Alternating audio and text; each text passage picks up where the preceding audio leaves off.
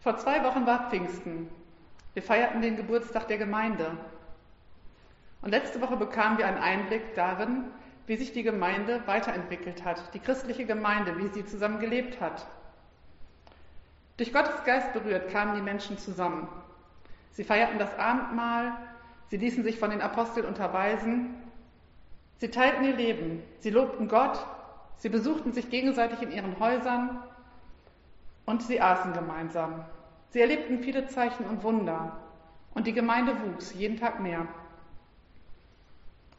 An anderer Stelle wird zwei Kapitel weiter berichtet, wie die Gemeinde weiter wuchs. Apostelgeschichte 4, 32 bis 34. Alle, die zum Glauben an Jesus gefunden hatten, waren ein Herz und eine Seele. Niemand betrachtete sein Eigentum als privaten Besitz, sondern alles gehörte ihnen gemeinsam. Mit großer Überzeugungskraft berichteten die Apostel von der Auferstehung des Herrn Jesus und alle erlebten Gottes Güte. Keiner der Gläubigen musste Not leiden. Das klingt fast wie in einem Traum. Sie konnten sich einfach so besuchen, zusammen essen, zusammen Gott loben, singen, feiern. Gerade in der heutigen Zeit wissen wir, was für ein Geschenk das ist. Auch die Gemeinde und die Gemeinschaft scheint irgendwie traumhaft zu sein. Es klingt schon fast schnulzig, wenn da steht, sie waren ein Herz und eine Seele. Das klingt so nach Friede, Freude, Eierkuchen oder alles in so einer rosa Wolke. Vielleicht auch dieser berühmte Kuschelclub der Erretteten. Ein innerer Zweifler würde vielleicht sagen, so lange konnte das bestimmt nicht gut gehen. Und er bekommt auch recht. Es kommt auch in der ersten Gemeinde zu Reibungspunkten. Gleichzeitig bringen diese Reibungspunkte eine neue Entwicklung zutage, die heute noch in unser Leben greift, die wir heute noch sehen. Ich lese aus Apostelgeschichte 6, die Verse 1 bis 7 aus der Übersetzung Neues Leben. Doch als die Zahl der Gläubigen immer größer wurde, kam es auch zu Auseinandersetzungen. Diejenigen aus den griechischsprachigen Gebieten beschwerten sich bei den Hebräern, weil sie glaubten, dass ihre Witwen bei der täglichen Versorgung benachteiligt würden. Deshalb beriefen die Zwölf eine Versammlung aller Gläubigen ein. Wir Apostel sollten unsere Zeit dazu nutzen, das Wort Gottes zu predigen und zu lehren und uns nicht mit der Organisation der Mahlzeiten oder ähnlichem beschäftigen, sagten sie. Deshalb, Freunde, Wählt unter euch sieben Männer mit gutem Ruf aus, die vom Heiligen Geist erfüllt sind und Weisheit besitzen. Ihnen wollen wir die Verantwortung für diese Aufgabe übertragen. Auf diese Weise haben wir Zeit für das Gebet und die Verkündigung von Gottes Wort. Dieser Vorschlag gefiel allen und sie wählten folgende Männer. Stephanus, ein Mann voller Glauben und erfüllt vom Heiligen Geist. Philippus, Prochorus, Nikanor, Timon, Parmenas und Nikolaus aus Antiochia, der zum jüdischen Glauben übergetreten und jetzt Christ geworden war. Diese sieben wurden den Aposteln vorgestellt und sie legten ihnen die Hände auf und beteten für sie. Gottes Botschaft breitete sich immer weiter aus. Die Zahl der Gläubigen in Jerusalem nahm weiter zu und auch viele jüdische Priester schlossen sich dem neuen Glauben an. Die Gemeinde. Ob nun die Urgemeinde früher in Jerusalem oder die Gemeinden heute, Meist bestehen sie aus einem kunterbunten Haufen an Leuten. Das ist ja auch das besondere Merkmal von Gemeinden. Wo sonst kommen so unterschiedliche Menschen zusammen? Aus unterschiedlichen Orten, Berufsgruppen, Altersgruppen, Prägungen, Menschen, die einen unterschiedlichen Zugang zu Gott haben, unterschiedliche Gaben haben und sie alle treffen in der Gemeinde aufeinander. Da sind ja einige Reibungspunkte schon vorprogrammiert. Das kann man sich vorstellen. Die Frage ist, wie man sie wahrnimmt, bewertet und dann mit ihnen umgeht. Mir persönlich fällt dabei einer meiner Lieblingsverse aus Galater 3, Vers 28 ein. Paulus sagt dort, jetzt ist nicht mehr wichtig, ob ihr Juden oder Griechen, Sklaven oder Freie, Männer oder Frauen seid. In Jesus Christus seid ihr alle eins. In Christus sind wir alle eins. In unserer Unterschiedlichkeit, sind wir alle auch gleichwertig. Es sollte nicht wichtig sein, ob wir Ostwestfalen sind oder Zugene, Ob wir vor oder hinterm Berg wohnen, ob wir eine Arbeit haben oder eine Arbeit suchen, ob wir verheiratet sind oder Single, ob wir eher ängstlich sind oder eher mutig, ob wir eine helle oder eine dunkle Hautfarbe haben. Wir sind alle eins in Christus. Wir sind ein Leib. Wir wünschen uns diese Einheit, so wie wir es vorhin auch gesungen haben. Vater, mach uns eins. Scheinbar war es in Jerusalem damals doch wichtig, ob man Jude oder Grieche war, beziehungsweise ob man zu den Witwen der hebräischsprachigen Gemeinde gehörte oder zu denen der griechischsprachigen. Alleinstehende Frauen waren unter den damaligen sozialen Bedingungen besonders auf Hilfe angewiesen. Sie konnten ihren Lebensunterhalt nicht selbst verdienen und für die Urgemeinde war es selbstverständlich, dass sie die Witwen und Notbedürftigen versorgten. Das Prinzip einer Fürsorgegemeinschaft, wie Jan es letzte Woche so schön ausgedrückt hatte. Ich finde das Wort super. Fürsorgegemeinschaft. Füreinander und für andere sorgen. Das bedeutet auch, alle im Blick zu haben, auch die, die vielleicht am Rande stehen und oft übersehen werden.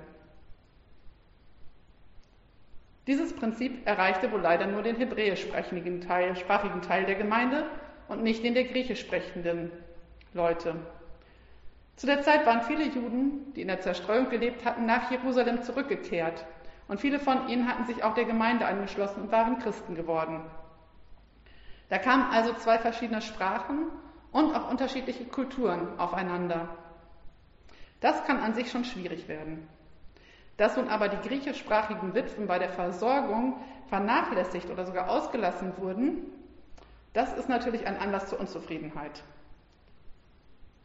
Ich möchte da auch niemandem böse Absicht unterstellen, dass das absichtlich geschehen wäre. Vielleicht dachten sich die hebräischsprachigen Juden auch oder Christen auch, dass die Gemeinde, der andere Teil das auch für sich organisieren würde. Oder sie haben es einfach nur übersehen. Nichtsdestotrotz ist es eine ungerechte Situation, die so nicht haltbar ist. Die Reaktion der griechischsprachigen Christen finde ich bemerkenswert. Es heißt in diesem Text, dass sie sich bei den Hebräern beschwerten. In der Luther-Übersetzung steht da, da erhob sich ein Murren. Murren, was für ein schönes Wort, viel besser als meckern. Und dieses Murren ist vorbildlich, weil sie ihren Ärger nicht einfach runtergeschluckt, in sich hineingefressen haben und sie auch nicht einfach fies über die geredet haben und gesagt haben, ey, die haben uns hier total vergessen, das sind doch die Snobs. Nein, sie sind direkt zu den Hebräern, zu den Aposteln hingegangen und haben geklagt, wie die Situation ist und dass sie so nicht in Ordnung ist. Sie wollten, dass ihr Problem gelöst wird, nicht mehr und nicht weniger. Es wäre viel leichter gewesen, dem Ärger einfach Luft zu machen. Damit hätten sie aber auch die Gemeinde wohl in einem schlechten Licht dastehen lassen. Ich finde es immer sehr mutig, wenn die Menschen direkt zu den Verantwortlichen gehen und da sagen, was sie stört. Wenn dabei kein großer Streit geschürt wird, sondern versucht wird, dass, es, dass Lösungen gefunden werden. Ich halte das auch für unsere Gemeinde für einen guten Weg. Auch bei uns gibt es manche Konfliktfelder. Vielleicht wird etwas oder jemand übersehen. Wir sind auch eine Fürsorgegemeinschaft und aufeinander angewiesen. Wir sind darauf angewiesen, dass alle offene Augen und Ohren haben für ihre Geschwister. Und wenn ihr etwas direkt loswerden wollt, dann möchte ich euch Mut machen, das zu äußern und auch vielleicht zu uns aus der Gemeindeleitung zu kommen, dass wir das regeln können. Natürlich gehört dann auch als nächster Schritt dazu, dass einem auch zugehört wird, dass die andere Person ernst genommen wird. Die Apostel reagieren da sehr vorbildlich. Sie erkennen das Problem, sie sehen, dass es eine offensichtliche Ungerechtigkeit gibt und sie suchen eine Lösung. Das tun sie aber nicht alleine, sondern sie berufen eine Versammlung ein. Bei uns sagen wir dazu Gemeindestunde. Das ist die Gelegenheit, mit möglichst vielen ins Gespräch zu kommen. In dieser Versammlung rufen die Apostel die Mitglieder auf, dass sie sich in der Gemeinde umschauen und gucken, ob es Männer gibt, die sie auswählen könnten, die diesen Dienst übernehmen könnten. Sie hätten auch von sich aus Mitarbeiter bestimmen können, die ihnen vielleicht lieber oder ähnlicher gewesen wären. Aber sie haben darauf vertraut, dass die gesamte Gemeinde da eine Lösung findet. Die Apostel beauftragen die Mitglieder mit der Auswahl. Deshalb, Freunde, wählt unter euch sieben Männer mit gutem Ruf aus, die vom Heiligen Geist erfüllt sind und Weisheit besitzen. Ihnen wollen wir die Verantwortung für diese Aufgabe übertragen. Die ausgewählten Männer sollten das Vertrauen ihrer Mitchristen genießen. Sie sollen ihr Amt als geistliche Aufgabe ansehen und sie mussten auch die Begabung haben, solch eine Verteilung, Versorgung zu organisieren und durchzuführen. Es war ein Amt, das hohe Verantwortung mit sich brachte. So wurden sieben Männer von den Aposteln in ihrem Dienst eingesetzt. Ihnen wurden die Hände aufgelegt und sie wurden gesegnet. Diese Einführung in das Amt bedeutet zum einen, dass die Gemeinde hinter den Mitarbeitern steht, dass sie sie unterstützt und dass den Mitarbeitern auch das nötige Vertrauen entgegengebracht wird. Auf der anderen Seite war es der Gemeinde ein großes Anliegen, auch diesen Dienst der Diakonie unter Gottes Segen zu stellen. Das Amt der Diakonie fängt da an und wird zum Segen für die Welt. Und es ist heute noch. Sie ist das gelebte Zeugnis der Liebe Gottes. Es ist ein Zeichen der Barmherzigkeit gegenüber den Mitmenschen, den Notleidenden. Diese Wertschätzung der Arbeit bedeutet, dass sie gleichermaßen als geistliche Arbeit angesehen wird, wie der Verkündigungsdienst der Aposteln. Ich habe vorhin absichtlich einen Vers übersprungen, den ich zum Wert von Reden und Handeln nun nochmal genauer anschauen möchte. In Vers 2 heißt es, wir Apostel sollten unsere Zeit dazu nutzen, das Wort Gottes zu predigen und zu lehren und uns nicht mit der Organisation der Mahlzeiten oder ähnlichem beschäftigen. Oder in einer anderen Übersetzung heißt es, es ist nicht richtig, wenn wir Lebensmittel verteilen müssen, statt Gottes Botschaft zu verkünden. An dieser Stelle würde ich sehr gerne hören von euch, wie dieser Vers auf euch persönlich wirkt. Immer wenn ich diesen Vers lese, einzeln betrachtet und nicht darauf schaue, was danach noch kommt, war und ist mir irgendwie zwiespältig zumute. Für mich hörte es sich früher immer eher so an, als seien sich die Apostel zu schade für diesen niederen Dienst. Es klang in meinen Ohren auch ein bisschen arrogant. Der Dienst der Apostel, also zu predigen, schien wichtiger als die anderen Dienste. Vielleicht habe ich da früher auch immer so allergisch reagiert, weil es mir schon immer ein bisschen ein Dorn im Auge war, dass Menschen die Botschaft von Jesus verkünden konnten, ohne sich um die körperliche Not der Menschen zu kümmern. Mission ging und geht für mich nicht ohne Diakonie. Und bei genauer Betrachtung zeigt dieser Text ja auch genau das. Es geht nicht um eine Hierarchie und es geht auch nicht um die Art der Aufgaben. Es geht um unseren Dienst für Gott. Es geht um den Dienst für die Menschen und um unsere Gaben. Den Galater-Vers vom Anfang verwenden könnte man jetzt sagen, es ist nicht wichtig, ob du Apostel oder Diakon bist, welchen Dienst du auch tust, wir sind alle einer in Christus. Die Apostel sagen in diesen Versen überhaupt nicht, dass dieser Dienst an den Notleidenden überflüssig wäre. Sie erkennen das Problem und suchen nach Lösungen. Der Dienst am nächsten gehört auch schon zum höchsten Gebot.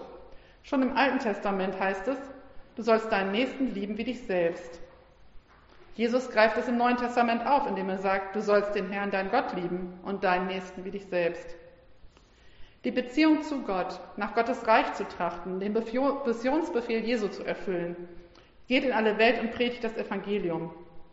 Und die Beziehung zu den Menschen, die Nächstenliebe und die Barmherzigkeit gehören zusammen. Allein von daher kann man nicht sagen, dass eine Aufgabe wichtiger wäre als die andere. Sie ergänzen einander und sie bedingen einander. Bibel und Kochtopf. Sie gehören also zusammen.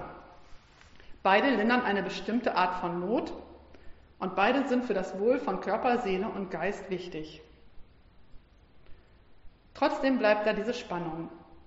Verena hat es am Anfang schon erzählt. Ihr war das auch aufgefallen und es war auch als Punkt beim Werteforum aufgekommen. Welcher Dienst hat welchen Stellenwert in der Gemeinde? Gibt es bessere und besondere Dienste? Reden und Handeln. Es mag beides wichtig sein, aber ist das auch gleich viel wert? Obwohl dies heute kein spezieller Gottesdienst in unserem Jahresthema wertschätzend reden und handeln ist, kommt dieses Thema doch zum Vorschein. Wie wertschätzend wir uns und unsere Gaben und Grenzen sehen, wie wir die anderen sehen, wie wir darüber reden und wie wir uns dann auch dementsprechend verhalten, das sagt doch darüber aus, welchen Wert bestimmte Gaben haben oder was Priorität hat, reden oder handeln. Alle Dienste in der Gemeinde haben den gleichen Wert vor Gott. Es sind alle Gaben des Heiligen Geistes. Sie sind uns geschenkt worden zum Nutzen der ganzen Gemeinde. In 1. Korinther 12, Vers 28 heißt es, jedem hat Gott seine ganz bestimmte Aufgabe in der Gemeinde zugeteilt. Da sind zunächst die Apostel, dann die Propheten, die verkünden, was Gott ihnen eingibt. Und drittens diejenigen, die andere im Glauben unterweisen. Dann gibt es Christen, die Wunder tun und solche, die Kranke heilen oder Bedürftigen helfen. Einige übernehmen leitende Aufgaben in der Gemeinde, andere reden in unbekannten Sprachen. Es gibt noch viele weitere Gaben, zum Beispiel Barmherzigkeit, Ermutigung, Evangelisation, Geben, Handwerk, Helfen, Hirtendienst, Kreativität, Organisation, Weisheit und viele mehr. Es gibt also verschiedene Gaben, aber es ist ein Geist, der sie schenkt. Und es gibt verschiedene Dienste, aber es ist ein Herr, der uns damit beauftragt.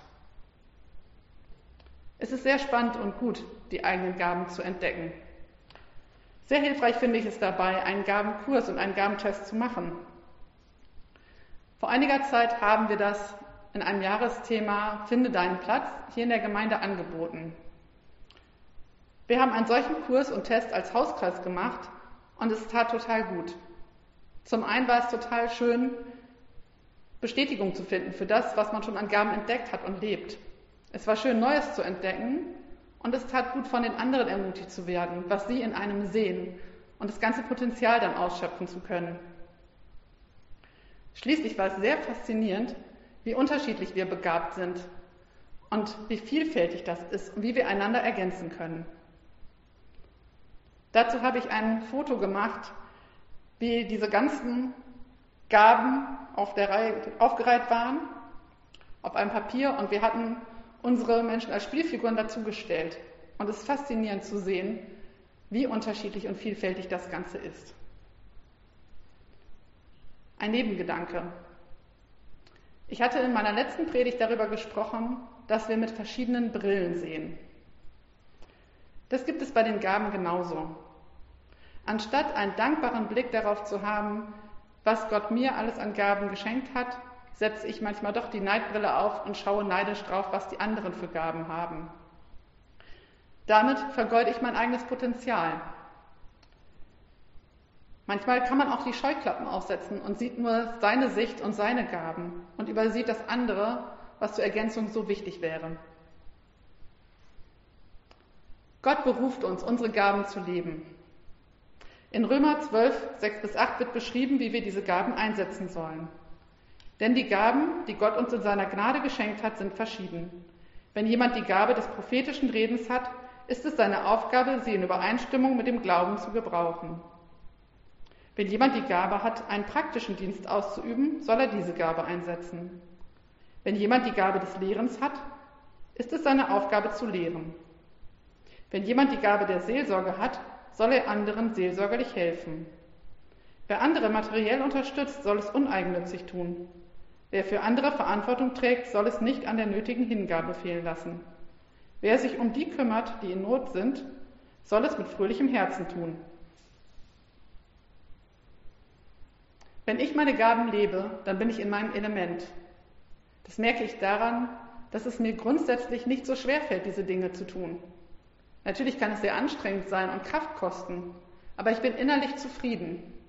Es ist so schön, Dinge für Gott zu tun und für die Menschen. Noch ein kleiner Nebengedanke. Vielleicht denkst du gerade in dieser Zeit, dass du deine Gaben gerade nicht so einsetzen kannst wie sonst. Durch die Situation, dass einiges ausfällt, dass man sich nicht treffen kann, da möchte ich dich ermutigen, dich trotzdem auf die Suche zu machen, mit Gott darüber zu sprechen, ob er dir was anderes oder Neues zeigen kann. Es kann sein, dass du noch ganz andere Gaben hast, die in dir stecken, die jetzt zum Vorschein kommen könnten. Es kann sein, dass du eine andere Gabe ausbauen kannst. Und es kann auch sein, dass du deine Gabe, die du hast, auf verschiedenen Mitteln und Wegen jetzt doch zum Vorschein kommen lässt. So wie wir versuchen, auch alles möglich zu machen, dass das Gemeindeleben weitergehen kann. Ich habe das selbst mal erlebt, als ich längere Zeit sehr eingeschränkt war. Ich konnte all das, was ich sonst getan habe, nicht tun. Auch besonders das, was ich für die Gemeinde getan habe. Und das, was ich auch immer gerne gemacht habe. Ganz vieles ging nicht mehr. Und da war ich oft auch entmutigt. Doch in Gesprächen habe ich gemerkt, dass ich trotzdem oder vielleicht auch gerade deshalb andere ermutigen konnte. Und so bin ich auf den Gedanken gekommen, das weiter auszubauen, Leute zu ermutigen mit Karten, mit Gesprächen, mit kleinen Aufmerksamkeiten. Das hat mir total gut getan. Ich wünsche dir, dass du in diesem Bereich gerade jetzt in dieser Zeit etwas Tolles, Neues mit Gott erlebst und dass du merkst, wie toll es ist, wenn man in seinem Element ist. Ich finde auch, dass man es den Menschen ansieht, wenn sie in ihrem Element sind, wenn sie ihre Gaben leben. Ich kann da immer nur staunen, gerade diese Verschiedenheit. Zum Beispiel sehe ich das jedes Mal beim Lego-Wochenende. Wenn ich zwischendurch mal in die Küche schaue, stehen da einige Menschen, die für 60 hungrige Mäuler Millionen von Kartoffeln schälen.